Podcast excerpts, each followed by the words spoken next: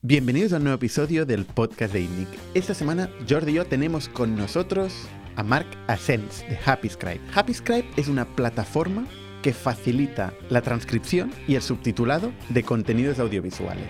Combinando algoritmos del mercado de speech to text, junto con su propio algoritmo que según dicen es mejor que el de Google, consiguen reproducir la voz en texto de una forma absolutamente fiel según dice Mark. Y además, para aquellos clientes que quieran perfección, tienen también un marketplace de lingüistas que acaban de hacer el retoque final para que las transcripciones sean perfectas. Lo más interesante de HappyScribe es cómo han llegado a 3,5 millones de euros de ARR con un equipo de menos de 20 personas y sin levantar financiación. Mark nos va a contar cómo empezaron de forma muy lean con su socio André en un piso de 20 metros cuadrados compartido como oficina y cómo han escalado con solo un equipo de tres ingenieros a más de 200.000 usuarios en la plataforma de producción. Y a pesar de que han conseguido llegar aquí de forma tan eficiente, ahora mismo se plantean incorporar un socio y levantar capital, supuestamente. ¿Y por qué razones? Vamos a discutirlo en el podcast.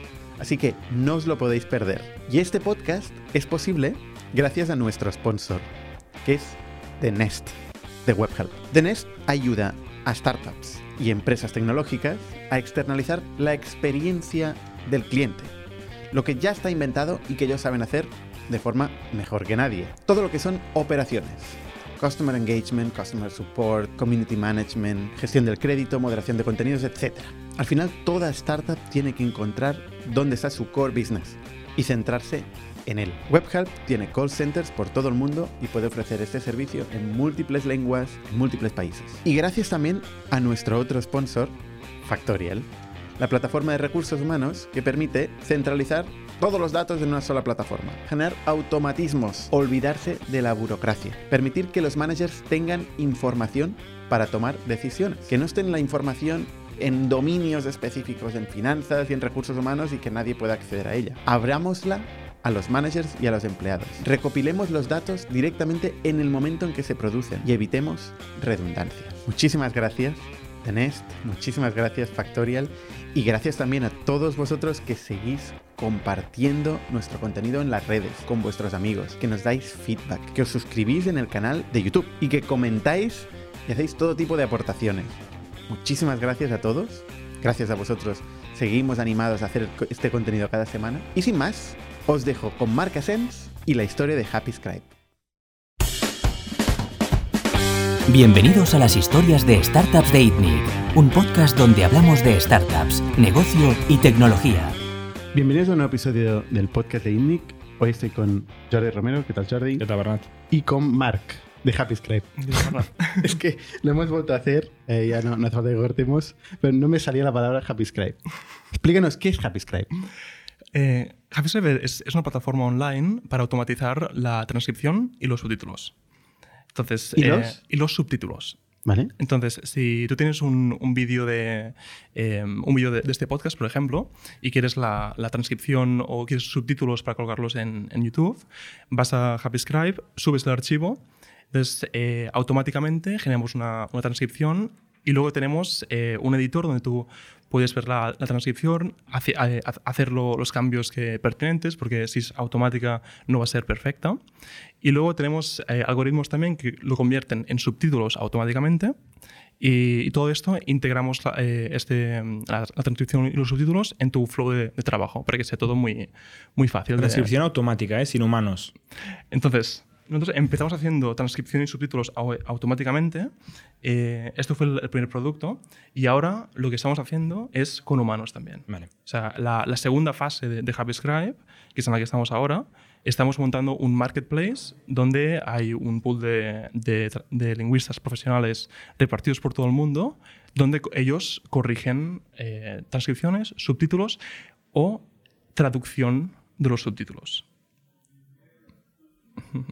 Vale. ¿Y quién es el cliente y dónde y cómo se sirve estas sí. transcripciones? Hmm. Pues imagínate, eh, por ejemplo, el, el, departamento de marketing de, de, Factorial, Eh, vosotros si, si Esto es una venta, ¿no? Nosotros venimos de- esto es una... Nos han colado, nos han vuelto a colar. Vale. Pero en, en vuestro caso sí que hacéis bastante, bastante contenido, Sí. eh, ¿no? Entonces, Sí, sí. Si, si hacéis vídeos eh, que colgáis en, en YouTube, eh, podcasts o, o- o- o- o vídeos para, para marketing, Sí. eh, entonces muchas veces es, es muy importante tener la, la transcripción para, para colgarla, para hacerlo más, más accesible o para SEO, para que la gente pueda encontrar vuestro contenido. Eh, entonces, sin HappyScribe, este proceso normalmente como funciona es que eh, habría un, un grupo de personas que ellos eh, escuchan el audio y se pasan unas cuantas horas escribiendo el- eh, la, la transcripción y luego con un programa de, de subtitulación eh, haciendo, o sea, cortando la, la transcripción en trocitos para que, para que sean subtítulos que, que sean de calidad. eh, Y de hecho antes estaba habla- hablando con un chico de vuestro equipo y él me está comentando que esto es lo que él hace eh, muchas, eh, muchas veces, ¿no? Ujú. Eh, eh, y esto es es- es súper... eh, es, Painful. Es es- es súper painful, es mucho trabajo. El, el ratio de, de trabajo es para una hora de audio. Normalmente la gente se está 10 horas haciendo solo la transcripción. Y luego si quieren hacer los subtítulos, tienes otro, otro multiplicador. Eh, y si quieres traducir los subtítulos, es, es todavía otro, otra tarea súper eh, su- súper painful, ¿no? Eh, entonces, bueno, lo, lo que pasa en algunas, en algunas de, esas- de estas empresas es que acaban habiendo equipos de, de becarios o, o- o de lingüistas que hacen todo ese trabajo. Con JavaScript De becarios o de lingüistas. depende un poco de la calidad que, que, que se busque. Eso es lo que nos Pueden ser también vemos. lingüistas becarios. También. Esa es la combinación. Vale. Sí. Eh, con JavaScript todo esto lo automatizamos. Entonces, con el, con el producto automático, tú subes el archivo y con tres clics y cinco minutos tienes tu hora de, de audio, tienes la las transcripciones, los subtítulos y tra- eh, em, traducción de los subtítulos a 10 idiomas diferentes. Eh, y si quieres pagar un poco, un poco más por la versión premium, entonces lo, que, eh, lo, lo enviamos a los transcriptores, a los lingüistas profesionales, ellos lo, lo corrigen y entonces tú o sea, haces tres clics y ya tienes todo el trabajo hecho. Y tienes todos los documentos y los puedes subir a tu, a tu página web. ¿Y, y la versión automática sin lingüista Sí. es gratis? No. Tenemos un freemium. Damos eh, unos cuantos minutos gratis, entonces mucha gente lo, lo puede empezar a, a usar y luego eh, Es que esto del equipo de ventas, hoy hemos cambiado sí. de sala, entonces estamos en el sales floor de Factorial y bueno, como veis, no paramos de vender como... Pero bueno, hace, continúa. hace 10 minutos estaba escuchando un, un ring de estos de... Sí, bueno, estos son los gongs, ¿no? Sí. Que tocamos cuando hay nuevos clientes. Hmm. Eh, pero bueno, continúa, perdón. Sí, em, eh, ¿Qué está diciendo? Que tenéis un freemium Sí, Exacto. para las transcripciones. Sí, exacto. Eh, te- tenemos el, el freemium este, entonces si, si tú quieres transcribir más, más cantidad de minutos de lo que damos en el freemium, entonces eh, pagas a más o menos unos 10 euros, 10-12 euros la, la hora de audio. Esto con la versión automática.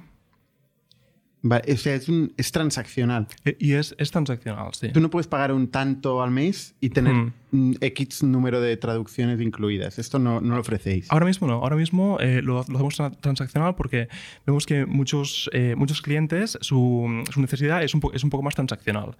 Eh, si, o sea, son, son proyectos que tienen, que luego tienen picos de, de proyectos que, que tienen que, que ¿Y transcribir. cuál o- es el ticket esto. medio? Un cliente de promedio que te paga. ¿Te paga un euro, 10 euros o Hmm. mil euros? Hay, hay una varianza un poco, un poco grande. El ticket promedio es unos 60 euros. ¿Y esto, Por- esto qué, qué duración es o qué paquete es? eh, con, con 60 euros tienes unas 5 horas de, de audio. Pero no es un Para- vídeo de 5 horas, quizás un vídeo de media hora con varios idiomas y cosas así. ¿O cómo va? Eh, en la mayor par- parte de los casos eh, es, es- es- es más transcripción. Vale. La, la traducción la damos gratuita ahora mismo y los subtítulos vienen incluidos. Vale. Con la, o sea, con la son- es un paquete de varios vídeos Eh, sí, hasta exacto. llegar a 5 horas. Sí, exacto. La traducción es gratuita, has dicho. Sí, o sea, en- cómo funciona ahora es que eh, tú subes un, un archivo de, de 10 horas eh, y por el precio de las 10 horas puedes tra- transcribir, subtitular y traducir. Y eso todo incluido. Y, y todo esto es eh, machine learning, tecnología propia. Tanto la transcripción como eh, la traducción. Todo lo habéis hecho vosotros desde cero. Como, como empezamos, no. Vale. Como empezamos fue eh, encontrando los proveedores que tenían la máxima calidad a, a nivel mundial, Vale. integrándonos. Vale. Y entonces, eh, de hecho, lo- nosotros lo, lo que apreciamos al, al principio es que la tecnología ya estaba en un punto de, que, que era útil para las personas, pero no había producto. Y, y correcto. cuando empezamos con André, que éramos dos estudiantes en, eh, en Dublín, eh, esta es la situación que nos encontramos y lo primero que, que montamos fue el producto, solucionar el problema para gente de a pie que no, que no son ingenieros y, y no pueden usar APIs o, o na- o nada de esto. ¿Y es más youtubers o equipos de marketing? Eh, ahora, ahora mismo, eh, la, la mayor parte de los eh, o sea, eh, transcripción es un problema bastante básico que mucha gente tiene. Al final lo que se está haciendo es pasar audio eh, a texto. Es, es- es muy, es muy básico. Entonces, eh, nuestro rango de casos de uso eh, tenemos varios y, y- y estamos sobre todo centrados en empresas audiovisuales, como podría ser eh, youtubers, eh, la, la BBC, por ejemplo, o sea, em- empresas que hacen contenido de, de más, eh, de- como de más preparado, ¿no? Eh, y que usan transcripción en diferentes, en diferentes eh, pasos del proceso. Porque la, la BBC, por ejemplo, usa transcripción al final para crear los subtítulos finales de, de un documental, pero para la creación de un documental también tiene que, que transcribir todas las entrevistas, si es un documental con entrevistas, ¿no? lo transcribe todo para poder buscar y hacer el edit de, eh, del, del vídeo, el documental o, o lo que sea. Esto se parece un poco sin la parte de la traducción a, a Descript, ¿no? Descript Hmm. es un producto relativamente nuevo Sí. eh, que coge la edición de vídeo y audio Hmm. y añade la transcripción como timeline, ¿no? Tú puedes editar, Mm. como se hace toda la vida, seleccionando un, un trocito de, de segundo 1 al segundo 4 Mm. o seleccionando una frase y borrarla o Esto reordenarla permite y tal. editar vídeo. Sí. Y, y transcribe. Una de las grandes gracias de Descript es que genera la transcripción bastante bien. Sí, Descript se, se enfoca en, eh, sobre todo en, en la edición de vídeo, ¿no? O sea, us- usando transcripción Correcto. eh, y, y esto eh, te, te permite usar la transcripción para, para editar ¿no? de, de una forma así bastante fácil. Y vosotros es más que el output sea la transcripción. Nosotros no- no- nos centramos en, sí, en, en transcripción y de, de mucha calidad, de mucha calidad y, y en, y en muchos idiomas diferentes. ¿Vale? De mucha calidad, pero hasta ahora era automática. Hasta hace muy poco Y era- con tecnología externa. Con tecnología externa. Exacto. Y ahora, eh, desde hace un año, hemos empezado el marketplace, donde ya puedes eh, pedir transcripción profesional y es una especie de, de Uber o de Globo de la transcripción. Eh, y, por otra, y por otra banda, eh, hemos, hemos empezado a montar nos- nuestros propios algoritmos y hace una semana que los hemos puesto en producción, estamos pasando una parte del tráfico de inglés ya a nuestros algoritmos eh, y, y entonces eh, ahora un- eh, es- bueno, esa es parte de la, de la estrategia, eh, empezar a usar nuestros algoritmos para todo ¿Y esto. cómo llegáis a esta conclusión? ¿no? Porque, o sea, vuestro pro- decíais Mm. que el mercado había tecnología base para poder hacer transcripción, pero no había producto. Sí. Entonces creáis el producto y de alguna forma llegáis a la conclusión de que no hay tecnología base y que la tenéis que construir también. No, o sea, eh, un, poco lo, que- lo que pasa es que eh, inicialmente nos dimos cuenta que no había producto porque nosotros queríamos ser los usuarios. Eh, o sea, lo- eh, estábamos en... ¿Eres youtuber? No, pero An- An- André, mi, mi co-founder, estaba en la universidad y tenía que transcribir 10 horas para un proyecto de, de la universidad. Entonces, él estaba... lo que pasó es que él estaba un día en el sofá, se estaba quejando de que se pasaría una semana entera transcribiendo para el trabajo este de, de- la universidad. Yo estaba estudiando Machine Learning en ese momento y sabía que el estado del arte de Speech to Text hacía unos meses que había empezado a ser, que ya, debería ser útil. Entonces no- nos sentamos y, y, monta- hicimos unos hacks, montamos, eh, cogimos algoritmos eh, eh, que, que- ya existían, ¿no? que eran de bastante calidad, los probamos y entonces hicimos un script que nos dimos cuenta que era útil. Era útil para André. Que llevó más de una semana hacer el script normalmente. El script, nos, no, el- el script- el script nos llevó un día. Ah, vale, vale, vale. Eh, sí, que fue útil para André, eh, para sus amigos, y luego se empezaron a rular el script por la universidad, eh, hasta que había doctorandos que nos llamaban, oye, hemos escuchado sobre el script este, que, que, eh, lo podemos usar, ¿no? esto sería, sería muy útil para nosotros. Y, mm, ¿Sabisteis un product market fit ahí de... muy, es muy por rápido. casualidad. Sí, sí, muy rápido. Em, sí, sí. Y, y era gente, pero exactamente el caso de uso, ¿cuál era? ¿Por qué tenía que hacer esa transcripción? André, él era estudiante y ¿De era... qué? Eh, sí, de... eh, comercio electrónico, de, de un máster de comercio electrónico en la DCU, que es una, una universidad de, de Dublín. Entonces, eh, estaba haciendo un proyecto de investigación sobre emprendedores sociales, eh, creo. Y mm, entonces tenía que entrevistar a varios emprendedores, hacer transcripciones y luego montar un, un trabajo a partir de eso. Vale. ¿Y vosotros Mm. de qué os conocíais? Vivíamos en la misma casa. Eh, yo, yo fui a hacer mi, mi ¿Pero ¿Os, Erasmus. os conocisteis antes de vivir juntos? O? No. Ah, va, fuera, No. erais compañeros de piso por casualidad. Ex- Exacto, o sea, eh, yo, yo fui a hacer mi, mi Erasmus eh, de final de, de carrera ahí a Dublín. Eh, Andrés Eres teleco. Yo soy telecos, sí. Eh, de la UPC, de, de hecho. Eh, Son los archienemigos de los ingenieros informáticos de la UPC. o sea, yo, yo debería haber, haber hecho ingeniería informática probablemente, pero bueno. No pasa nada. Esta eh, era la raíz del problema, ¿eh? que todos acababan dedicándose a lo mismo. Sí, sí. Entonces, eh, a ver, es que antes. Bueno, eso, es- eso es otra venta. Seguramente muy importante. Esto Esto no tiene ningún sentido, ¿eh? Eh, no, hemos empezado, antes de empezar a grabar, eh, Jordi Romero ha buscado tu nombre en. en Es que me sonaba, en me sonaba Gmail, Happy Scribe. Gmail, Sí. y ha salido un, un mail, un call email que le enviabas a Jordi, que lo invitabas a no sé qué. Sí. Eh, y, y en esta frase, lee la frase. La- el párrafo El primero. párrafo, el párrafo. Es que es un buen ejemplo, yo creo, con tu permiso. Sí, sí, por Eh, es, un, es un buen ejemplo de cold email, ¿no? Mucha gente le da miedo eh, hacer cold outreach y, y el objetivo era, tú estabas haciendo networking, organizabais una cena y me invitabas a esto. Una fiesta. Una fiesta, vale. Estaba haciéndolo más Tienes que formal. hacer traducción en tiempo real. Perfecto. A ver, eh, Porque 20 está en céntimos, inglés, 20 curiosamente. céntimos al minuto. Yo, yo decía, un Mark le escribe a un Jordi un mail en inglés. Pero entonces, ¿cuál es, qué, cuál es el mail? Hey, Jordi. Dice, soy Mark Asens, cofundador y CTO de Happy Scribe, con un link a la web. ¿no? Dice, después de dropping out, no sé, de, de dejar la carrera, Con un eh, link a con un la link carrera. a un artículo de The Irish Times que habla de cómo tú y co- tu cofundador montasteis un Empe- negocio de transcripción de- dejando la carrera. De construir uno de los mayores eh, dat- eh, sets de datos de transcripción de audio a texto. Mucho más grande que el de Mozilla y el de Facebook. ¿Vale? Y ahí hay un link eh, por si quiero investigarlo. Eh, construimos un producto usado por dos millones de personas, generando un número de ARR, que lo voy a mantener privado, sin inversión de VCs, eh, con un equipo de menos de 10 personas. Estamos solucionando el problema de la transcripción. Entonces nos decías, he visto un par de podcasts de ITNIC y tal, tal, tal. Hmm. Pero, pero es un, un email con mucha información, ¿no? Con destacando vuestros wins, ¿no? Lo que, lo que Mm. os hace especiales. Mm. Eh, y que la verdad es que me sorprendió, te contesté en plan, gracias por tu email, eh, súper conciso y muy bien escrito, tal, y luego por desgracia no puede venir a la fiesta, pero... Era, Y- era una fiesta. Joder, Sí. no me invitaste a la fiesta. Es que tu correo no lo encontré. no encontraste mi correo. Yo hubiera ido. No, no, no, no, no, no, no sé. Yo soy el que responde los emails aquí. ¿eh? Eh, no, de hecho, a nosotros nos cruza directly, ¿no? Eh, sí, a nosotros sí. Ujú. Y, Bueno, y- nos hemos acabado encontrando. Han Sí, pasado claro. unos meses, pero nos hemos acabado encontrando. Sí.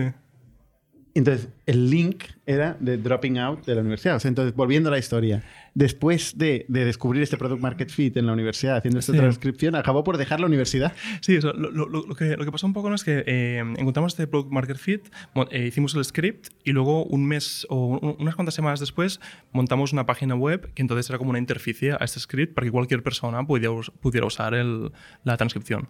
Entonces, eh, Pero lanzamos... cuando dices montabas, montasteis, montasteis, porque tú eres el técnico.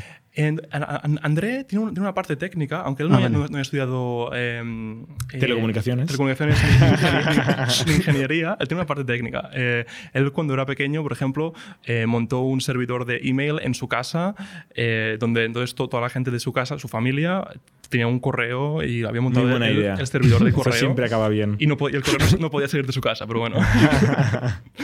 Eh, entonces, con, con André realmente tenemos, una, eh, tenemos como competencias súper complementarias. Yo soy más técnico, él es un poco más de business y de diseño, eh, pero nos complementamos mucho. Perdón. Eh, nos complementamos mucho y lo- los dos entendemos lo que, lo, lo que el otro está haciendo. Entonces, al principio, sobre todo, cuando había mucho trabajo de una área, los dos nos podíamos volcar y, co- y colaborar mucho. Fuese diseño, fuese eh, ingeniería, fuese eh, marketing, fuese lo que fuera. Eh, entonces montamos a la, la página web esta y, enviamos unos cuantos eh, cold emails a, Bien, bien, bien hecho. sí, a, eh, a- a periodistas que hablaban de herramientas de transcripción para, para otros periodistas ¿no? y de, de las nuevas herramientas. Y uno de ellos eh, lo probó, le funcionó súper bien. Y entonces escribió un, un artículo en un sitio que se llama Pointer Institute, que de hecho es, es, una, es una revista para, para, para eh, periodistas eh, de, de Estados Unidos. Entonces iba periodistas, hacen muchas entrevistas, necesitan herramientas de, de transcripción. Entonces era un, un artículo en un sitio conocido, súper enfocado a, nu- a nuestro, a una, a una parte de nuestros usuarios. ¿no? Y eso, el, entonces, la- el, en el primer mes tuvimos un shark fin de estos bastante heavies, que fue el 4 de mayo. Y esto ya lo teníais todo self-service, ¿eh? O sea, la gente llegaba Desde- a vuestra de- web, desde el principio. subía el vídeo. Su- subía el vídeo y recibía un correo con la transcripción del correo eh, después de un, de un poco Pero de sin, sin fichero de subtítulos. Al principio era solo transcripción. Era solo transcripción, sí. Muy bien. Sí. Y pagaban. Eh, entonces, aquí no pagaban. Era empezamos, gratis. empezamos a tener mucho- muchos... eh, este Sharkfin era para nada. este Sharking era en Google Credits. Bueno, para, para nada. Google Credits. Ex- ex- Exacto. Eh, entonces, se nos acabaron los Google Credits bastante rápidamente. Ah, la porque- capacidad de proceso. Claro, Al- porque la o sea, a vosotros costaba dinero la, la transcripción. Eh, claro, al- Utilizabais servicios existentes que os cobraban por ello. Exacto. Exacto. Entonces empezamos en, en lo- en Google Credits, eh, nos O fulimos... sea, el servicio era Google. eh, bueno, el producto no. No, pero la primera API que usabais La, era de la- la- Google. la primera API que usamos de todas fue, fue, fue la de Google, sí. ¿Y la gente por qué no utilizaba Google para hacer eso? Porque no, no había producto. O sea, tienes que sea, no un- puedes subir un vídeo. tienes que hacer, un, un- tienes que ser un, un ingeniero y ir a la terminal y hacer HTTP request a, a- a esta API Mm. para obtener la transcripción y luego tú en- eh, te devuelves la transcripción en JSON. eh, entonces lo tienes que montar para. No había eh, un uploader, eh, porque hoy lo hay, creo. Sí, hoy Sí. hay mil. Tú puedes, en Google Mm. mismo te ofrece un uploader hmm. Y que te genera la transcripción. El producto de transcripción en, eh, en ese momento que resolvía el, el- el problema no existía. Y, y nosotros. Eso es muy, muy Google, ¿eh? Empiezan sea, por la API o por Amazon. la API sí. y luego eh, pues encuentra cómo, cómo, cómo usarla, ¿no? A- a- eh, a- No nos va mal, ¿eh? No, no, va mal. Bueno, no sé con la API esta. Google Cloud en general. Eh. Sí. Había APIs desde, hacía tiempo, lo, lo- lo que pasa es que no, no eran útiles. Por eso los, los productos que. eh, sí, bueno, no- por eso no, no había un producto todavía, porque no, no había pasado el umbral de, utili- de utilidad donde la gente empezaría a usarlo. El producto tuyo era un uploader y Eh, una llamada a la API y un, un emailer. El, el- la, el- la primera semana, correcto. Eso, eso, eso Ese- era- hoy, hoy se podría hacer casi todo con no code, además. eh, Hoy 2022, ¿no? Cuando empezasteis. no, no, no, no, no, no- nuestro producto, es, es- es- esta, esta cosa exactamente, quizá, quizá sí, podría ser. Ujú. Pero este no era el producto. Este- Con esto validaste Con eso validamos la, la necesidad, exacto. La necesidad que había, había una necesidad de, de producto. De transcribir vídeos. De, much- mu- mucha gente que, que, que tenía- que quería transcribir y que quería una, una- quería una herramienta automática y no existía esta, esta herramienta automática. Entonces, los primeros. Pero eh, automática no, porque es un uploader. Pero o sea, lo que tú, tú tienes que subir el vídeo, ¿no? ¿Automática en qué sentido? de que la transcripción se genera automáticamente por un Vale. algoritmo, no te lo genera un- una persona humana. Que es al momento, es barato. Vale, es, vale, es- vale. es- es al, es al momento, es muy rápido, es, es, es muy barato, es de hecho un orden de magnitud más barato que, que tener a personas eh, Vale. Y es tan rápido que me, me parece sorprendente ¿eh? que decís que tarda la mitad de la duración del audio, ¿no? Ahora es, es más rápido. De Si hecho. mandas un vídeo de media hora, en 15 minutos ya lo habéis transcrito. Que obviamente el software Sí. puede ir muy rápido, pero parece chocante que puedas transcribirlo más rápido de lo que dura el, el audio. Ahora, de hecho, es más un 10% que, el 50%. Eh, sí, al final puedes paralizar todo este obvio, proceso Y, y- y ya está, sí. Mm. Eh, entonces, cuando, cuando tuvimos el, el Sharkfin eh, este de, de uso, eh, estábamos usando eh, créditos de, Google. eh, nos dimos de, de alta en. eh, o sea, si estamos usando la cuenta de André, creamos mi cuenta y entonces quemamos mi- mis créditos. Cuando se quemaron mi- mis créditos, creamos la cuenta de la madre de André. y quemamos Etcétera, etcétera. etcétera, etcétera, ¿no? Hasta que recibimos un correo de Google que nos decía eh, esto que está, Os hemos pillado. está pasando algo aquí, sí. Eh, entonces... Eso eh, es bueno. Eso significa que tenéis volumen. Sí, que está empezando a coger tracción, sí, sí. Eh, cerramos la app y, y- y la abrimos una semana después con Stripe integrado.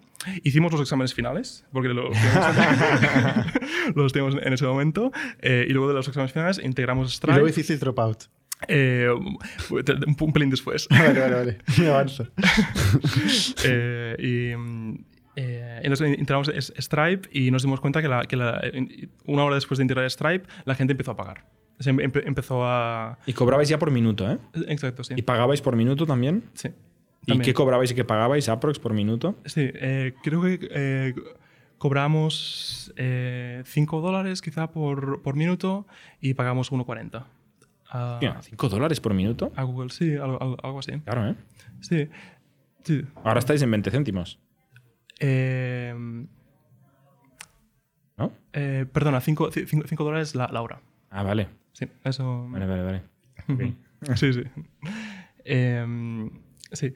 Y entonces lo, lo- del dropout, lo, o sea, no, no- fue de la carrera, sino que eh, después de, acabar la carrera, yo empecé un máster, que es lo que yo tenía eh, pensado hacer, y entonces, eh, pasado unos, un par de meses del máster, JavaScript está empezando a, funcionar, y entonces, em, bueno, era la situación esta de que JavaScript iba a pasar ahora, no iba a pasar en, en ningún otro momento, ¿no? En cambio, el máster de inteligencia artificial que estaba haciendo en ese momento era, lo, era- era- lo podía hacer variar en el tiempo y, y el outcome no, no cambiaría, ¿no? Bueno, y podéis hacer el máster de inteligencia artificial en HappyScribe.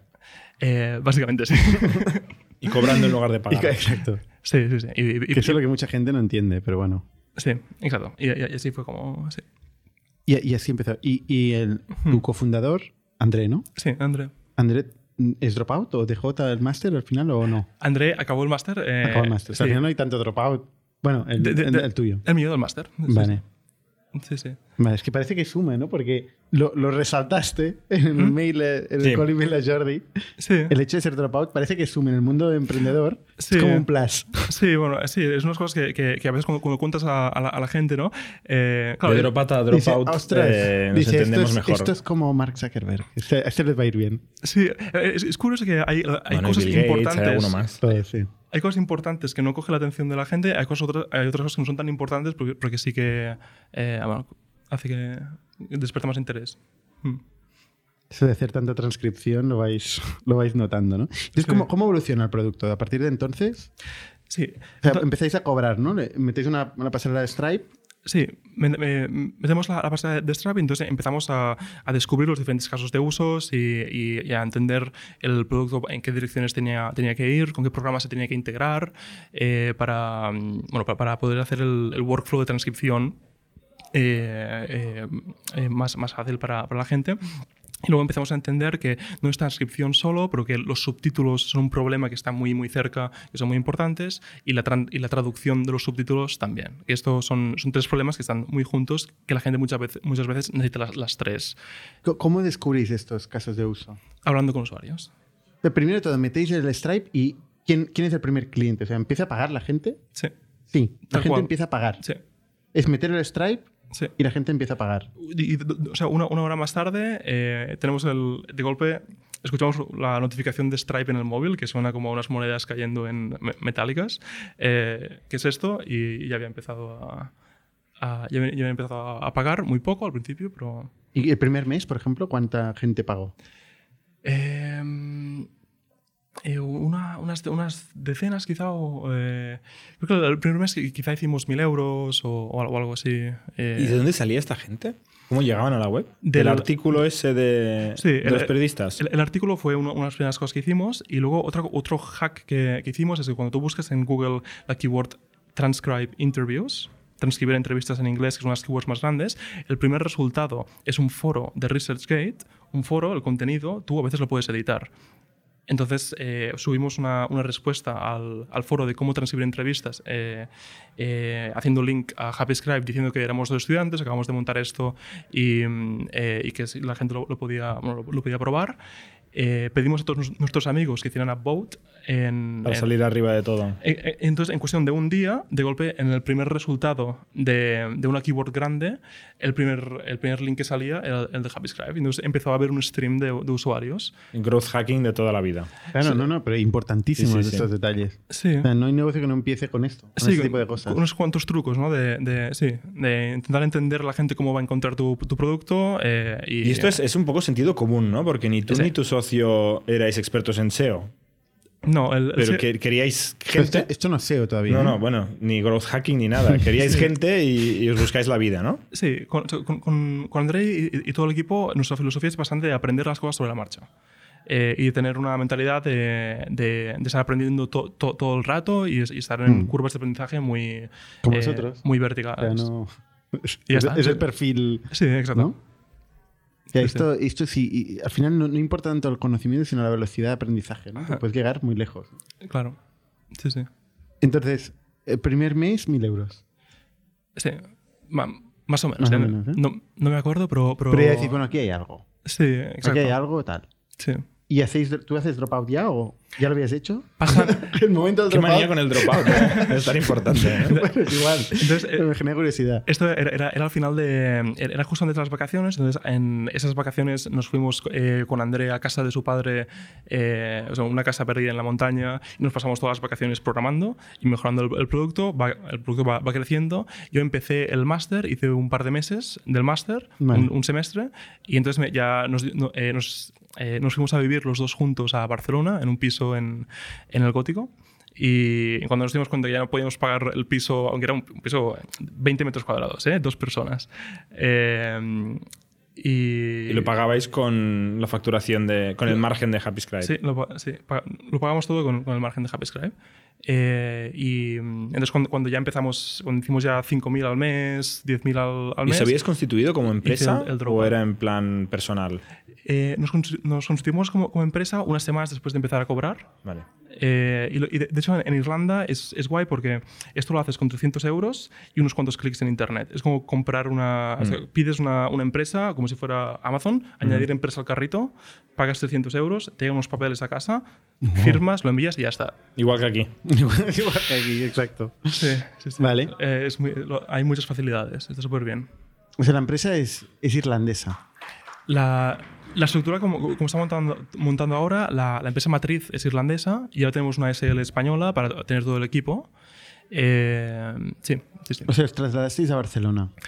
Acabamos montando el equipo en, en Barcelona, sí. Eh, al principio eh, Y la sí, matriz la, la, la hubierais podido mover también, ¿no? lo hubiésemos podido mover, eh, pero Le teníais cariño. sí. y- También hay impuestos bajos en Irlanda. No, porque si tienes todo el equipo en, en- en Barcelona, lo- el impuesto de sociedades lo tienes que pagar en Barcelona. Entonces tenemos un esquema de transfer pricing para realmente pagar los impuestos en Barcelona. No, no, no tiene ventajas fiscales. Vale. Eh, pero es, es un lío de mover todas las operaciones que no hemos estado en cosas más importantes hasta ahora. ¿Cómo es un lío de mover todas las operaciones? Ah, de Sí. mover la, la empresa holding. Si, si, si mueves la, la holding a, a Barcelona, entonces todas las herramientas, el Stripe, eh, todo esto, lo tienes que cambiar todo ¿no? para que funcione con una empresa diferente. Pero el, el- el NIF, Eh, el número de cuenta. Sí, sí, el, el, el- el NIF Tampoco. O sea, habéis hecho un algoritmo de inteligencia artificial. No me parece esto lo más. Sí, sí, pero, pero sí, o sea, una de nues- nuestras filosofías es centrarnos en lo más importante. Poco a tope. Focus, sí. En- en- esto está autofocus, eh, tiene cero atención. Las nóminas las pagáis, ¿no? Porque, o sea, pagar nóminas, ese tipo de cosas, de impuestos. Sí, por supuesto. No, no, pregunto. Vale, Entonces, ¿cómo, cómo, cómo evoluciona el, el, el negocio, no? O sea, ¿Esto qué año era? Empezamos en 2017, eh, entonces esto 17 acabando para 18. Eh, ¿Y el 18 qué pasa? ¿Hacéis más producto? ¿Facturáis más? Hacemos más producto, eh, empezamos a, facturar más, hacemos, eh, em- eh, contratamos las primeras personas y una de las cosas que, nos damos cuenta eh, es que em- empezamos a descubrir un poco la estrategia que hemos estado ejecutando desde, desde entonces, ¿no? Donde la, primera fase era crear el producto automático, y, y etcétera. La segunda fase es eh, crear el producto perfecto con el marketplace de personas y todo esto. Eh, usar los recursos, de hecho, que hemos, que hemos acumulado ¿no? con la primera fase para pasar a la segunda fase. Y la, la tercera fase eh, es usar el, el dataset y todos los datos de transcripción muy precisos que se generan a partir de- del producto de transcripción para crear nuestros, propios algoritmos y de hecho nuestro objetivo es crear algoritmos que superen la precisión de una persona o incluso de, eh, varias personas a la vez escuchando. El, objetivo técnico de HappyScribe es solucionar speech to text y, que, un ordenador pueda escuchar mejor que una persona. Vais de un objetivo mm, muy, muy cerca del mercado y muy de producto y de usabilidad a un objetivo muy hard, muy tecnológico y muy de ingeniería, ¿no? De- Hmm. por el camino. Ha- Happy, HappyScribe tiene, do- tiene dos, dos ramas. Tiene la rama de producto y la rama técnica. Las dos av- avanzan conjuntamente y van de la mano. Es una estrategia co- conjunta eh, eh, porque a nivel, o sea, a, a- a nivel técnico hay, hay unas cuantas hipótesis que, que si queréis podemos, eh, podemos hablar. Eh, no sé, ¿vosotros sabéis un poco de, de Machine Learning o...? Sí, pero habla. o sea, Ah, sí. Para la audiencia, para ¿eh? nosotros entenderíamos todo. seríamos. Pero la audiencia quizá no lo va a seguir. No. Vale, a ver. Somos ingenieros en informática, pero no somos especialistas en machine learning. Vale, Y en- la audiencia seguramente no tiene ni por qué ser ingeniera. Sí, sí, to- to- totalmente, sí. Eh, eh, pues los algoritmos que, ahora se usan para speech to text y que están revolucionando un poco el espacio ¿no? es machine learning, redes neuronales y ese tipo de, tecnología. Una de las, eh, si quieres solucionar un, un- un- una de las cosas que, se sabe de estos algoritmos es que si tú coges un algoritmo y le empiezas a dar datos, al principio aprende muy rápido cuando ve datos y luego va aprendiendo más lento. Eh, entonces, si tú le das órdenes de, de magnitud más datos, va aprendiendo logarítmicamente con la cantidad de datos que tú, que tú le das. Si tú le puedes dar exponencialmente más datos, puedes continuar mejorando. Entonces, si tú, si tú tienes un, un dataset que, que, eh, crece exponencialmente con el tiempo, tú puedes mejorar tu algoritmo linealmente con el tiempo.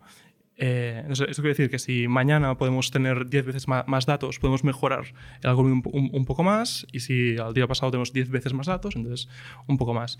En Machine Learning, de hecho, la, la siguiente hipótesis es que hay tres, eh, eh, tres pilares básicos. La capacidad de computación, y la capacidad de computación está creciendo exponencialmente con el tiempo en los últimos años. Entonces, esto es como un pilar que ya está funcionando.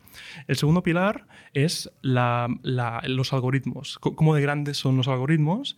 Y aquí hay, eh, métricas como número de parámetros de los, algoritmos o número de capas y profundidad, que lo que vemos es que eh, aumenta exponencialmente con- en los últimos años también.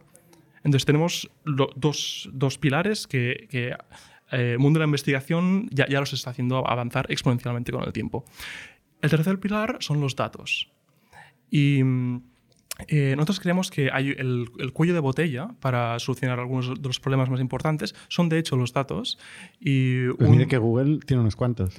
Ent- Entonces, eh, un- un- una métrica, por ejemplo, que nos da in- intuición es que en el mundo de la visión por computador, o sea, lo, lo que hace Tesla, eh, ¿no? que eh, puede mirar una imagen y reconocer eh, lo, lo que hay, la revolución... eh, bueno, hay, un, hay un, un dataset muy grande que se llama ImageNet, que viene de, de Stanford, que en los últimos años ha sido, o sea, se, se creó en el 2010 y, eh, bueno, se, se- se- creó hace, hace unos cuantos años y ha seguido siendo el más grande y no, y no, no, ha, no, no ha- ha aumentado de tamaño. ¿no?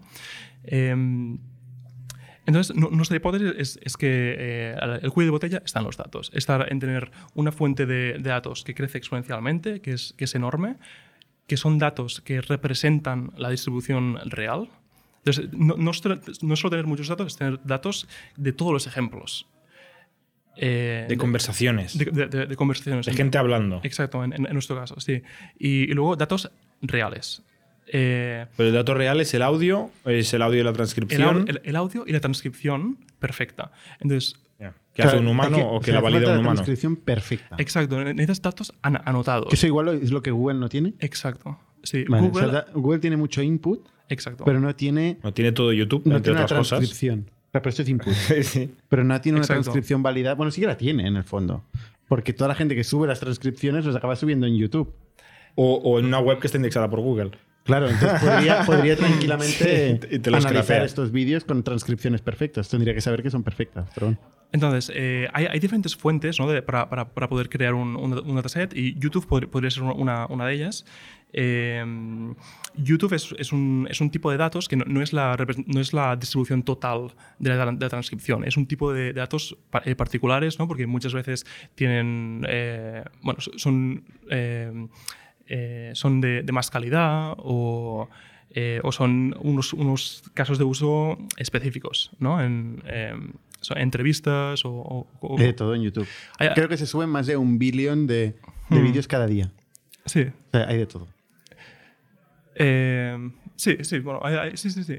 Eh, Bueno, bu- Contenido de datos, o sea, cantidad de datos. Nos estás diciendo que, que Hmm. falta cantidad de datos. Exacto. Te has mundo. dicho parámetros, Hmm. datos. ¿Y qué me has dicho? ¿Y el algoritmo?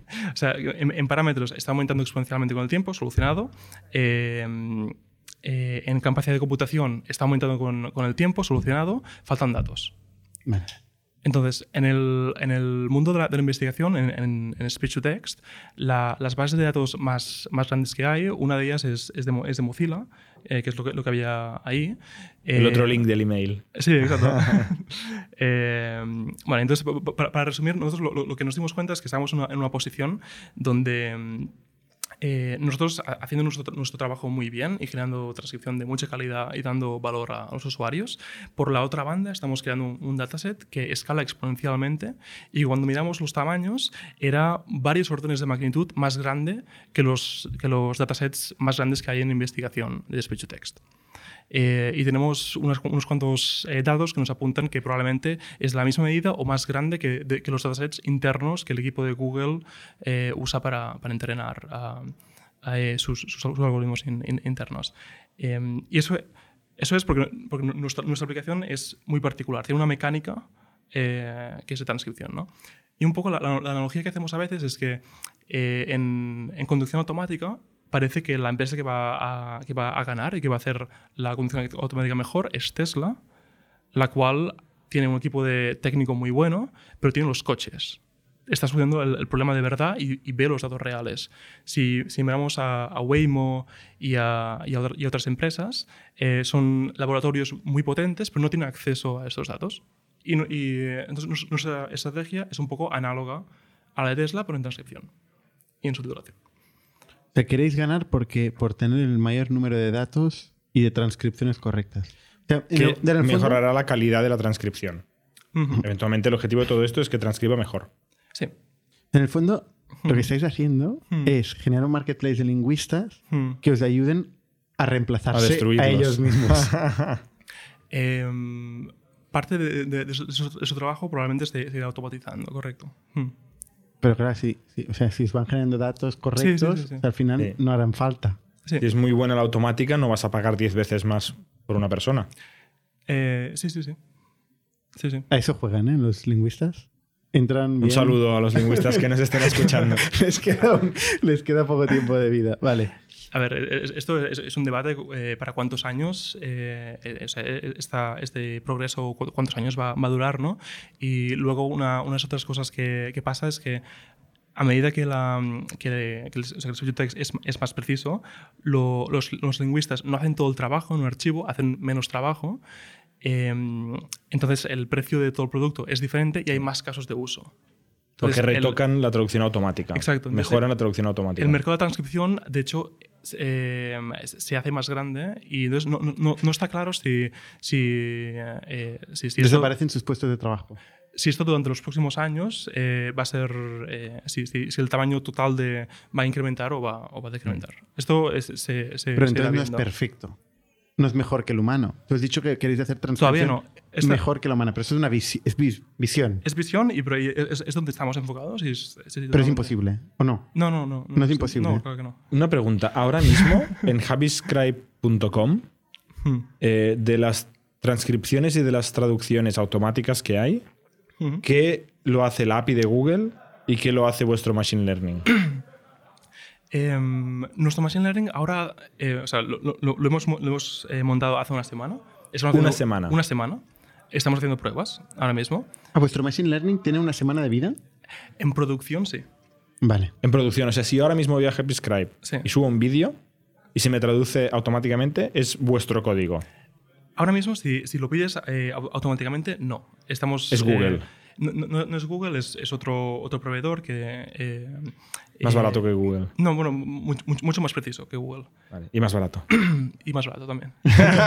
Falla. ¿eh? Pero más Sí, preciso. Pero sí, eh, ahora, ahora- ahora mismo lo que estamos haciendo es que toda la transcripción en inglés que, que va a nuestro marketplace de, de transcripción la está haciendo nuestro algoritmo y la están corrigiendo eh, los lingüistas profesionales. Esto es el, el tráfico que estamos moviendo ahora. Vale, o sea, y tú, tú dices, o no sé si lo has dicho creo antes de empezar a grabar, Sí. eh, que tu algoritmo Hmm. Es mejor que el de Google. que lleva una semana. Tu algoritmo que lleva una semana es mejor que el de Google. nuestro algoritmo que, que lleva una semana en, en- en producción, eh, en, en- en el mundo de- del speech to text hay un poco como dos, eh, do- dos divisiones. Eh, y lo- lo- de hecho, sí, Google, eh, Amazon, eh, y- y- IBM, los, el speech to text de, de estos, de estos proveedores no es de hecho el, el mejor. O sea, hay, hay un- hay un- hay otro grupo de, de- de em- de empresas que, que tienen una calidad que es bastante mejor, de hecho. Bastante, ¿Quién? Sustancialmente eh, mejor. Y so- son empresas como eh, Speechmatics, Assembly AI o Rep. Y luego también está Apple, Facebook, todas estas también tienen, ¿no? Con los Home Assistants y Sí, estas historias también tienen. sí, aunque esto es una, es una aplicación diferente. Porque no, no- no es texto largo, es comandos. Mm, exacto. Sí. O sea, en una semana habéis hecho algo mejor que toda esta gente en años y con centenares de millones de dólares de research. No, no, no. Lo, lo- lo hemos puesto en producción en la última semana. ¿Vale? Lo hemos estado desarrollando en los últimos meses. ¿Vale? Pero igualmente. Bueno, Pero- ¿pero ¿es mejor o no es mejor? Eh, en- en- entonces, eh, ahora mismo la, precisión que tiene nuestro algoritmo eh, está, está en el baremo de, la- de- no, no, está en el baremo de los mejores. Eh, yo, Que son estos otros que has dicho, exacto, que son yo especializados. No, no me atrevo a decir ahora mismo que, Pero has dicho, ¿eh? que es No estábamos grabando me- todavía. mejor que Ah, que Google. Google, vale, y que que, y- y- vale. sí, eso, eso, Bueno, eso está bien, está bien. Sí, es sí. mejor, por ejemplo, que una funcionalidad gratis y automática que son los subtítulos de YouTube. Sí, sí, mucho mejor. Porque ahora mismo si tú subes un vídeo a YouTube, Sí, sí, eh, como este que estáis viendo, sí, puedes poner subtítulos automáticamente que hace Google. sí. Los de HappyScribe son mucho mejores que estos. Sí, sí, sí. Hay, hay motivos técnicos eh, también, pero... eh, porque YouTube hace transcripción para todos los vídeos que les suben. eh, entonces ellos, mm, eh, una de las... O sea, aparte de, de- de tener que hacerlo preciso, lo tienen que hacer a mucha, mucha escala. Ya. Entonces la capacidad de computación que pueden dirigir... Porque cuesta, lo que hacéis vosotros cuesta Eh, exacto, exacto. electricidad. Exacto. No- Nosotros no, nos eh, especializamos en mucha, mucha calidad eh, para los Vale. vídeos que tienen más valor. Entonces, em, vosotros tenéis muchos casos de uso, porque como has dicho es una tecnología base, pero os habéis enfocado más a empresas audiovisuales. Sí. Pero potencialmente podríais abrir divisiones en muchas áreas ¿no? y empezar a llamar a gente, ¿no? Sí. ¿Cómo habéis hecho el go-to-market para llegar a clientes? El, el go-to-market lo, lo- lo hemos hecho hablando con clientes y creando un, un nivel de, de- de empatía muy, muy grande eh, con ellos. Eh, y entonces, bueno, y- y- inicialmente nos centramos mucho en, la- en las empresas, eh, empresas audiovisuales y ahora estamos expandiendo un poco en, la- en las, eh, en los casos de uso que están cerca y que, eh, y que son parecidos. ¿Y cuántos clientes tenéis a día de hoy? Cli- eh, clientes ¿Recurrentes o, o bueno, son No son transaccionales? transaccionales, sobre todo. Es, Vale. es- es transaccional. Entonces, nosotros eh, en, en un mes, el, el número de, de clientes activos son unos 12.000. El número de, de clientes total que han, que han, que han pagado en HappyScribe son 100.000. y, o sea, ¿y los 12.000 que son entonces? ¿Recurrentes? En un mes. En un mes. eh, Ah, ¿Y los 100.000? Ah, en toda la historia. en, en toda la historia de HappyScribe. Vale. ¿Y, ¿Y cuánto paga un cliente activo al mes? Sí, eh, unos 60, unos 60 euros eh, más o menos. O sea, estáis facturando al mes 720.000 euros. No. No, esto no cuadra con lo que me has dicho antes. no, no. no, no. Eh, 12.000. Ahora, mi- ahora mismo nos- nos- el, el MRR es, es unos 300, eh, unos 300, eh, 300.000 al mes. Que no es MRR, pero bueno, es la facturación en un mes, Exacto. porque no es recurrente. Tienen que volver a venir y subir otro vídeo el mes Exacto. que viene. Sí, sí, sí. Entonces no es, no es MRR. Sí, sí, correcto, correcto. La, O sea, la- la- El la- consumo del último mes son unos 300.000 Revenue. euros. Sí. ¿no? Sí, sí. Y claro, si estáis usando vuestro algoritmo, eh, Ahorraréis una pasta. Claro, mayormente es margen. Empe- em- em- eh, empezaremos a ahorrar una, parte importante, sí. Porque hasta hace poco teníais un margen bruto. Los números que has dicho antes teníais un margen bruto bajísimo, ¿no? Has dicho que cobrabais 2 euros y costaba 1 euro 60 o algo así. O sea que quedaba muy poquito margen, ¿no? Eso- un 20% de margen. Esto al principio. Eso fue al, al- al principio. Luego, eh, a medida que, que, Habéis ido subiendo que mejoramos el, el producto y fuimos subiendo precios un poco. Y el, coste se ha mantenido más o menos estable. El, o ha y bajado. el coste ha ha bajado. Ha bajado. Eh, sí, exacto, porque con más volumen entonces hemos optimizado un poco más. ¿A qué ¿no? margen habéis llegado con plataformas de otros? Un 90%. Ah, vale. O sea, Es un, como un SaaS. Eh, sí, sí, sí. Ahora, lo, eh, sí, sí que es verdad ¿no? que la- las cosas que estamos montando ahora, como el, el marketplace con personas trabajando y luego la parte de machine learning, son intensivas de capital, al principio sobre todo. Eh, entonces, eh, nos- estamos financiando... ¿Por qué intensidad es- de capitán? eh, porque en el marketplace de, de personas, como tienes a, a, a lingüistas corrigiendo, hay gran parte del margen que, que lo, lo das al lingüista. Ah, vale, y esto lo consideráis eh, inversión en, o sea, CAPEX. O sea, consideráis una inversión de... Bueno, porque en el, en el futuro, a medida que, que avance la tecnología, entonces hay más trabajo de la transcripción que, lo, que se hace automáticamente y la persona corrige una parte. Entonces, del, del 100% del, del precio, ¿no? Eh, hay una parte que, que se está haciendo más Pero, automática. pero, o sea, en este 90% está también la gente que pide traducción validada. no. No, El, el- el 90% de, de margen es en el producto automático. vale. Pero estos 300.000 euros no son el producto automático. Es todo.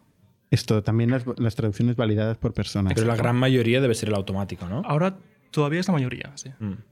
¿Y, y no podéis utilizar las traducciones pagadas para entrenar el algoritmo?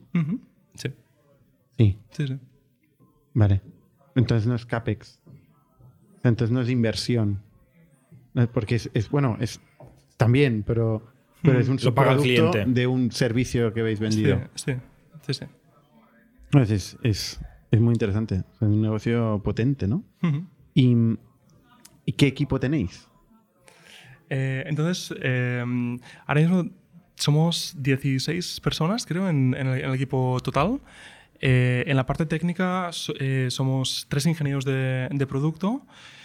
Eh, y luego tenemos un, un equipo de operaciones eh, que, que este año hemos, hemos montado para, para llevar toda la parte de, tra- de transcripción eh, profesional. Con lingüistas. ¿O ¿Son lingüistas? Hay, algunos de ellos son lingüistas, sí, sí. Otros son becarios, como decías antes, ¿no? Pero coordinan lingüistas externos, imagino, ¿no?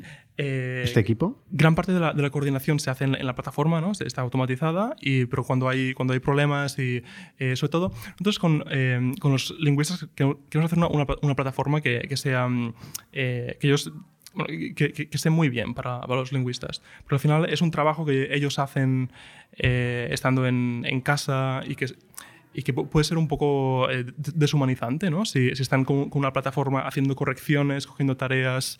eh, eso no es, no es lo, que, lo que nosotros estamos eh, montando, lo que queremos montar.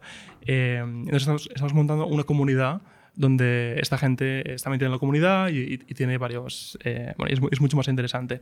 Gran parte del trabajo que hacen la gente de operaciones es est- estar en esta comunidad, eh, moderar la comunidad, entender qué está pasando y tener un contacto muy, muy cercano con, con los lingüistas.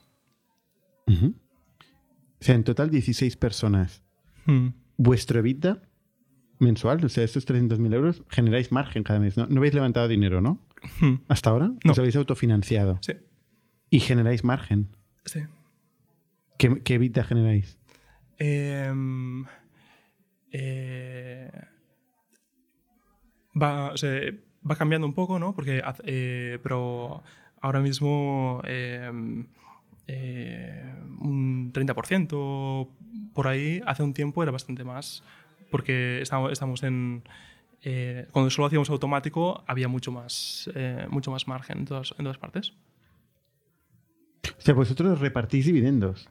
¿O no? Lo, lo reinvertimos todo. Lo reinvertís todo en la compañía. Sí, Y lo reinvertís en entrenar al algoritmo, Sí. por lo que has dicho. sí, sí. Porque en ingenieros no. Sí, sí. ¿Con tres ingenieros? O sea, tenéis, eh, has dicho, ¿cuántos usuarios activos al, al mes? Eh, 250.000. 250.000 usuarios. Usu- usuarios, estos son lo- lo- los usuarios freemium y los clientes. Que los clientes son unos 12.000 al mes. Y, con, y este producto lo mantienen tres ingenieros. Eh, y la parte de producto, correcto. Eh, es la- la- Bueno, mantienen, ¿no? Están haciendo el algoritmo mejor que features. Google. Está- está- están de- de- de- desarrollando el, el algoritmo. Eh, hay, hay un equipo de Machine Learning eh, que es diferente, que no es el equipo de, de producto, donde que lo estamos montando ahora mismo, de hecho, eh, y ahora mismo eh, parte de, de mi tiempo lo, lo estoy, eh, lo, lo estoy poniendo ahí. Y luego está eh, Ulage, que es eh, un Machine Learning Engineer, y, y estamos colaborando con, con varias personas eh, que, que son expertas en speech to text que de hecho hasta hace poco, bueno, es- están en Ucrania y ahora eh, los, los últimos eh, los últimos meses no estamos, bueno, eh, no, no están pudiendo trabajar por la situación que hay. Ostras. Sí. ¿Y sois conscientes de que este producto lo podéis estar vendiendo por 10, por 100 y por 1000? Con un equipo de vendedores, con, ¿no? con potenciando mucho más, invirtiendo en el go-to-market. Em, ¿O, o no? ¿O crees que no? pod- podría ser. eh, es- estamos, eh, o sea, somos conscientes que la, la oportunidad más, más B2B eh, pare- parece que, que- que existe y que, que probablemente es muy grande.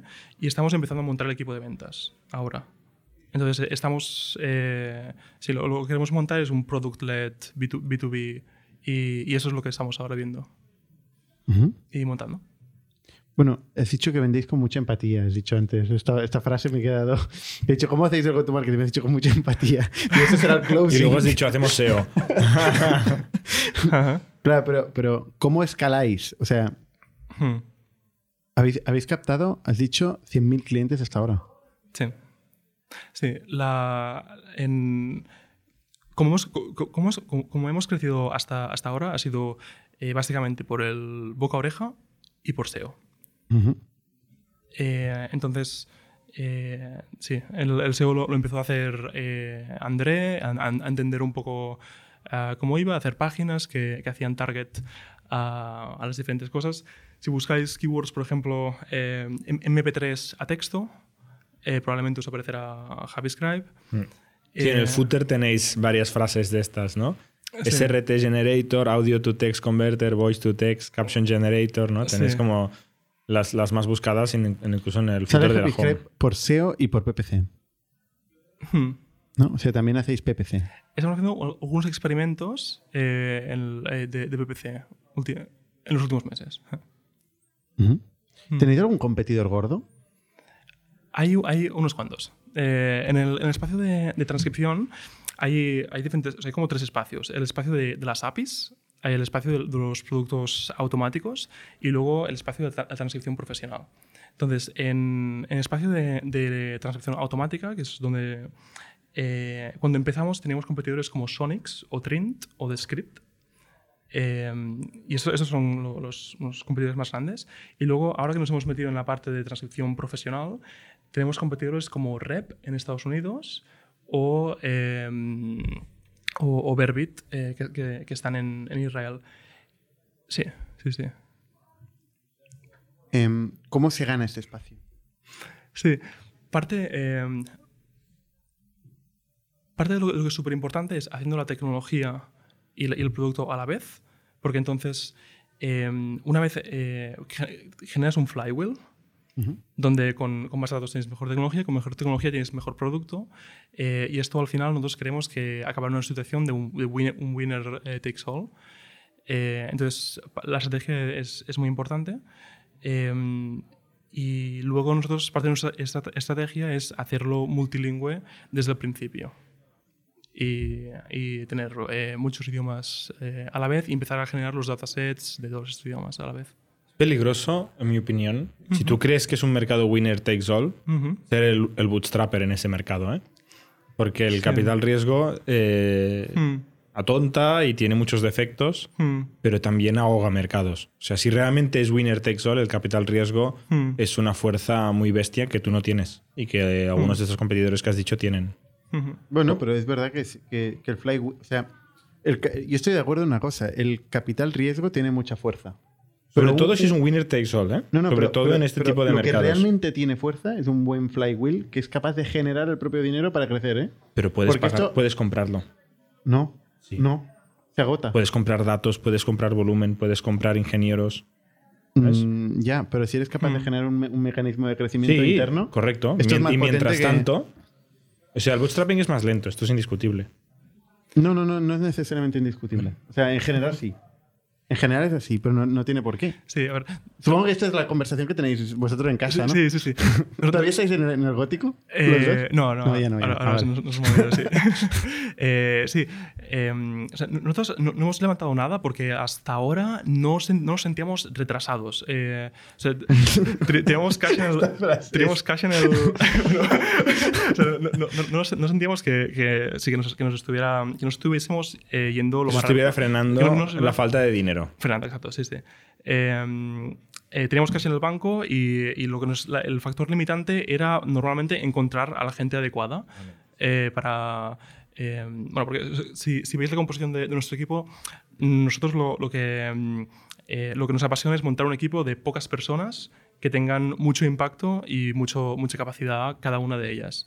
Eh, personas que son eh, bastante, bastante generalistas, que pueden tocar muchas, eh, muchas partes. ¿no? Y un ejemplo es el ingeniero de producto, esto quizá a vosotros bueno, os- os es familiar, eh, que es un, nuestro tipo de, de ingeniero entiende el producto, habla con usuarios, entiende el, el roadmap, qué features son importantes, eh, cuáles no, puede crear features eh, secundarias él solo, eh, las primarias las, las crea con, con un diseñador, ¿no? Eh, y luego además es full stack. Puede tocar cualquier parte del, del- del stack y si es una parte del stack que no conoce, la, la puede la puede aprender muy rápidamente. Es entonces- clave, es clave, sobre todo para los primeros ingenieros que puedes tener en una startup. exacto. Tener la gente lo más generalista posible porque... Exacto, sí. Si consigues tener, en- en- encontrar estos perfiles con muy poca gente, puedes tener mucho, bueno, mucho impacto, ¿no? ¿Y qué están haciendo tus competidores eh, que tienen más capital que no estáis haciendo, que no estáis pudiendo hacer vosotros, por ejemplo? Em, eh, contar mucha más gente, ¿no? No, pero, ah, o sea, a nivel de impacto, cosas. o sea, No, sí. ¿cuánto venden, no? ¿Cuánto venden los competidores? Vosotros estáis en 3,5 millones de euros, que está de puta madre, sin financiación y un crecimiento espectacular, ¿eh? Pero Mm. ¿cuánto venden los, los competidores que tenéis? Sí, en, en- en los competidores automáticos no, no, no estamos seguros. Eh, o sea, no- no tenemos muchos datos sobre, sobre esto. Los competidores profesionales, eh, bastante más que nosotros, eh, pero también es verdad que hemos entrado hace poco aquí. Entonces, eh, tenemos que ver ahora a qué velocidad podemos escalar y, mm, y esto. ¿Que ahora os planteáis ir a buscar financiación o no? Yo creo que ahora que estamos empezando a hacer cosas que son un poco más eh, intensivas de capital al, principio, quizá podría empezar a tener eh, sentido. Eh, Sí, pero esto ha sido en los últimos meses. Eh, hasta, hasta ahora no parecía que, que nos estuviera frenando. y- y si vais a buscar financiación, ¿la vais a destinar a, a qué? O sea, hablas de la parte intensiva en capital, Sí, que es eh, entrenar el modelo. sí, lo... y eh, más ingenieros, imagino, ¿no? Sí, más, más- más ingenieros y luego eh, hacer crecer el equipo de Machine Learning bastante más rápido y luego el equipo de, de ventas quizá escalarlo más rápido de lo que se escalaría orgánicamente. Eh, esto probablemente sería donde, donde dirigir- dirigir- eh, dirigiríamos Ujú. eh, los recursos. Y ahí, ahí es donde se jode la, la cosa. O sea, ya, ya es difícil entonces em- seguir teniendo generalistas. ¿no? Cuando empieza a tener toda la gente, todo el mundo quiere opinar de todo, quiere tocar toda la primaria, la secundaria, has dicho antes las fichas. O sea, Sí. Cuando todo el mundo es generalista y escala el equipo, Sí. es cuando empieza a implosionar, ¿no? Entonces, Mm. es cuando te ves forzado Mm. a empezar a buscar especialistas. Vamos a dividir el dominio. Pues venga, unos que se encargan de esto, otros que se encargan de esto, ¿no? Mm. Porque es más fácil de gestionar la organización. Mm. Pero es una pena, Mm. porque precisamente esto que tenéis hoy Mm. es brutal. Esta capacidad de, de- de gestionar 200.000 usuarios con tres ingenieros Mm. es brutal. ¿no? Una, Pero una digo, decisión diría, no filosófica. Bueno, hay una decisión filosófica que es me quedo eh, un millón, dos millones de bit al año y menos dolores de cabeza, pero quizá en No, unos pero no años. necesariamente, Jordi. O sea, en MailChimp. ¿No? Un billón, eh, cero euros levantados. ¿no? O sea, sí que es pero un no tenía, trade-off. no tenía un montón de competidores con mucho capital. Sí, MailChimp ha estado Sí, solo siempre- durante muchos siempre años. ha habido competidores. pero siempre hay Me- MailChimp ha estado medio solo muchísimos años. Hay, hay- a ver, Aquí hay- no estáis solos. hay empresas como... Hay mucha como- competencia. Sí. Hay empresas como, como Basecamp, eh, como Instagram, Correcto. WhatsApp, que con equipos de 50 personas. Bueno, es diferente los caminos que tuvieron, pero bueno, sí. Sí, Ves sí, que es un buen ejemplo de que han seguido creciendo sin, sin capital externo con un negocio que a ellos les encanta. Sí.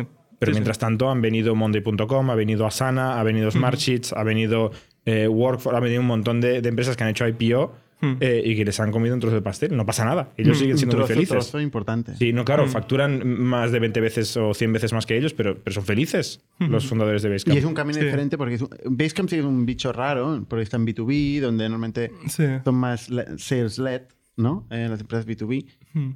Mm, Instagram o, o WhatsApp son B2C, donde ahí sí que eh, un equipo pequeño haciendo eh, las cosas adecuadas, y no las cosas Mm. bien o las cosas a escala, sino las cosas adecuadas, Hmm. puede llegar a, a un mercado enorme, ¿no?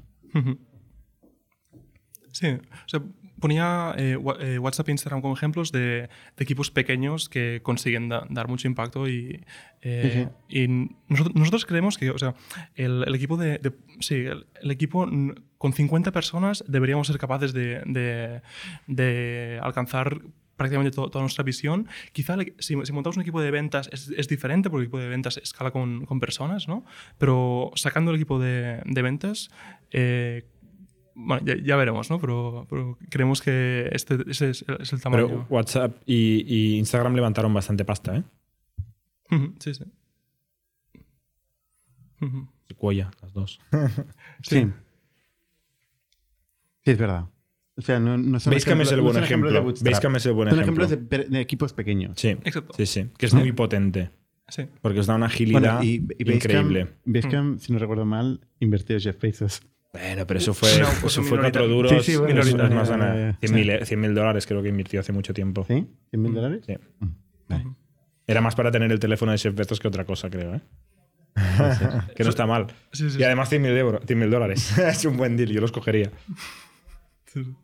¿Cuál es el- la oportunidad más grande? o ¿Qué, qué es lo que más te preocupa ahora mismo? Normalmente, pues, se parece una, una pregunta de la otra. Em, a ver, yo creo que eh, André y yo estamos siempre pensando si estamos yendo lo más rápido posible. Y si no, y si no ¿por qué? ¿cuáles son los, los motivos? ¿no? Es- esa es la pregunta que, que estamos continuamente haciendo. ¿Y cuál es la respuesta? Em, eh, a ver, a ver, tiene, tiene muchos detalles, ¿no? Eh, yo creo que estamos yendo bastante rápidos, eh, quizá no lo más rápido posible, y, y- y estamos eh, debugueando el sistema donde se puede mejorar. André tú seguís siendo los socios únicos de la empresa. El, sea, en, la, en la empresa eh, estamos André y yo en el, en el cap table y luego tenemos una pool de, de stock options para, para el equipo. Y, y este, este es básicamente el, el cap table. Hay una, una, mm, eh, una aceleradora francesa que se llama The Family, Ujú. eh, que entramos hace al, al- bastante al, principio, entonces nos ayudaron un poco con advice y, y temas de estos, y ellos cogieron 5%, creo, en ese momento. Vale. Y- ¿Y, y entre vosotros sois 50-50? Empezamos así. ¿Y, Sí, sí. ¿Y seguís? Sí, sí. Bueno, ahora son 40 y pico, 40 y pico. Bueno, sí, sí. Exacto. Quiero decir, entre vosotros seguís siendo 50-50. Sí, sí, sí. Vale. Vale. Entonces, eh, ahora es el momento donde os estáis planteando si, si crecer, si acelerar o no acelerar, ¿no? Estáis en este, en este momento de, Es, es, de discusión. es, es una de las preguntas y de hecho creo que lo que quizá nos plantearíamos sería eh, levantar con un top tier eh, VC. Eh, porque creo que bueno, nos parece bastante atractivo también alguien que, que haya visto mu- empresas que hayan funcionado muy bien, muchas empresas. eh, bueno, a- a- aprender sobre todo ¿sabes? sobre ellos. No, no, no solo el cash, eh, sino un poco el, el- el know-how. Y que nos, sí, y que nos hagan, eh, que nos pongan un poco, un poco más a, a un... eh, que nos hagan aprender más rápido, básicamente. ¿Y vosotros estáis en, trabajáis en remoto? ¿Estáis en Dublín, en Barcelona? Nosotros probamos el remoto, no, nos funcionó ¿No? eh, para nada. No, eh, nosotros lo, lo que, lo que vimos es cuando empezamos en, en Dublín, eh, estando los dos eh, eh, ahí en la casa, había una energía que cuando pasamos a trabajar en remoto no estaba. Y, y ese es el motivo por el cual montamos toda la empresa súper on-site en, en Barcelona. Tenemos una oficina donde todo el mundo va, va allá y Andrés se vino a vivir a, a Barcelona. Y estamos todos, todos ahí. Perdona, un matiz, ¿eh? que- volviendo al tema de antes. Sí. Dejaste la universidad porque creías que aprendías mucho más montando tu empresa y haciendo cosas que de los profesores de la universidad, pero en cambio ahora te planteas meter a un socio porque crees que aprenderás más de un venture capital que tú mismo haciéndolo dentro de la empresa. que acelerará el, el ritmo. No, pero de- entonces digo que de- quieres aprender. El, el- el inversor no acelerará. Invertirá dinero y luego, pues, te puede ayudar a ti a tomar decisiones, a ti, Mm. Andrés, a, a tomar decisiones, os puede dar eh, eh, contactos y cosas así, ¿no? Pero Mm. has dicho que lo que te motiva es aprender de los, de los inversores de un top tier VC. Pero en cambio, no, no aprendías en la universidad, aprendías más haciéndolo tú mismo, ¿no? Sí. Sí, sí. Sí, yo no sé si en vuestro estadio es la motivación principal, ¿eh? El aprender del VC. Pues estáis en un estadio donde podéis pagar la persona de quien aprender, ¿eh? Con, el- con vuestro Bit de hoy podéis pagar a gente Mm. mm, top dólar. Y el VC es un inversor, no es un profesor. Claro. Ujú. Ah, Sí, sí, sí, por supuesto. ¿eh? Pero lo que te puede hacer un VC es presentarte gente muy buena que luego les contratas y aprendes de ellos. Eso sí que te puede ayudar Igual que, muchísimo. igual que un recruiter que también se dedica a eso y igual tiene más O experiencia. tú haciendo cold email, que lo haces muy bien. ¿no? Puedes escribir a una persona que sepa mucho Sí, y sí. la contratas y le pagas con el dinero del VC o con el tuyo si lo tienes mejor, o sea, con el de la empresa si lo tienes mejor, para, para aprender de ellos. ¿no? O sea, yo también, o sea, bueno, ya hablaremos de esto. ¿Tenéis estructura de management? Eh, muy poca. Muy poca. Muy poca, O sea, sí. vosotros dos sois un poco los maestros de orquesta.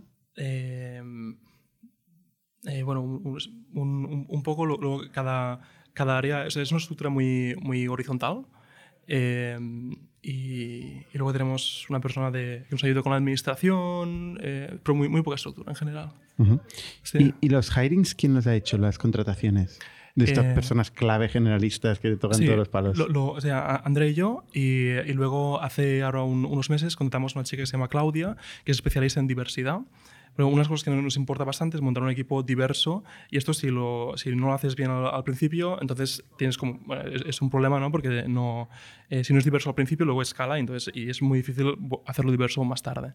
Eh, entonces, eh, contratamos a, a Claudia, que además hace un recruiting que es mucho de, de investigación, eh, de, de buscar ah, perfiles muy, muy concretos y, y y hacer mucha, bueno, mucha investigación de quiénes son los expertos en cada, en, en cada, en cada campo. ¿no? Y, y a- y ahora somos, eh, pues nos, nos está ayudando Claudia. Ujú. Sí, y bueno, como entonces el, hiring lo hacemos mucho por, eh, por referencias personales. O sea, hab- hablamos con mucha gente, eh, hacemos muchos, muchos cafés. eh, cuando conocemos a alguien que, que nos parece que es, que es una, una persona muy buena, le preguntamos con quién le gustaría trabajar a esta persona.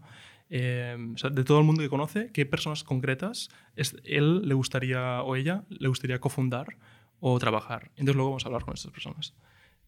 Y esto lo hacemos eh, recurrentemente. Ujú.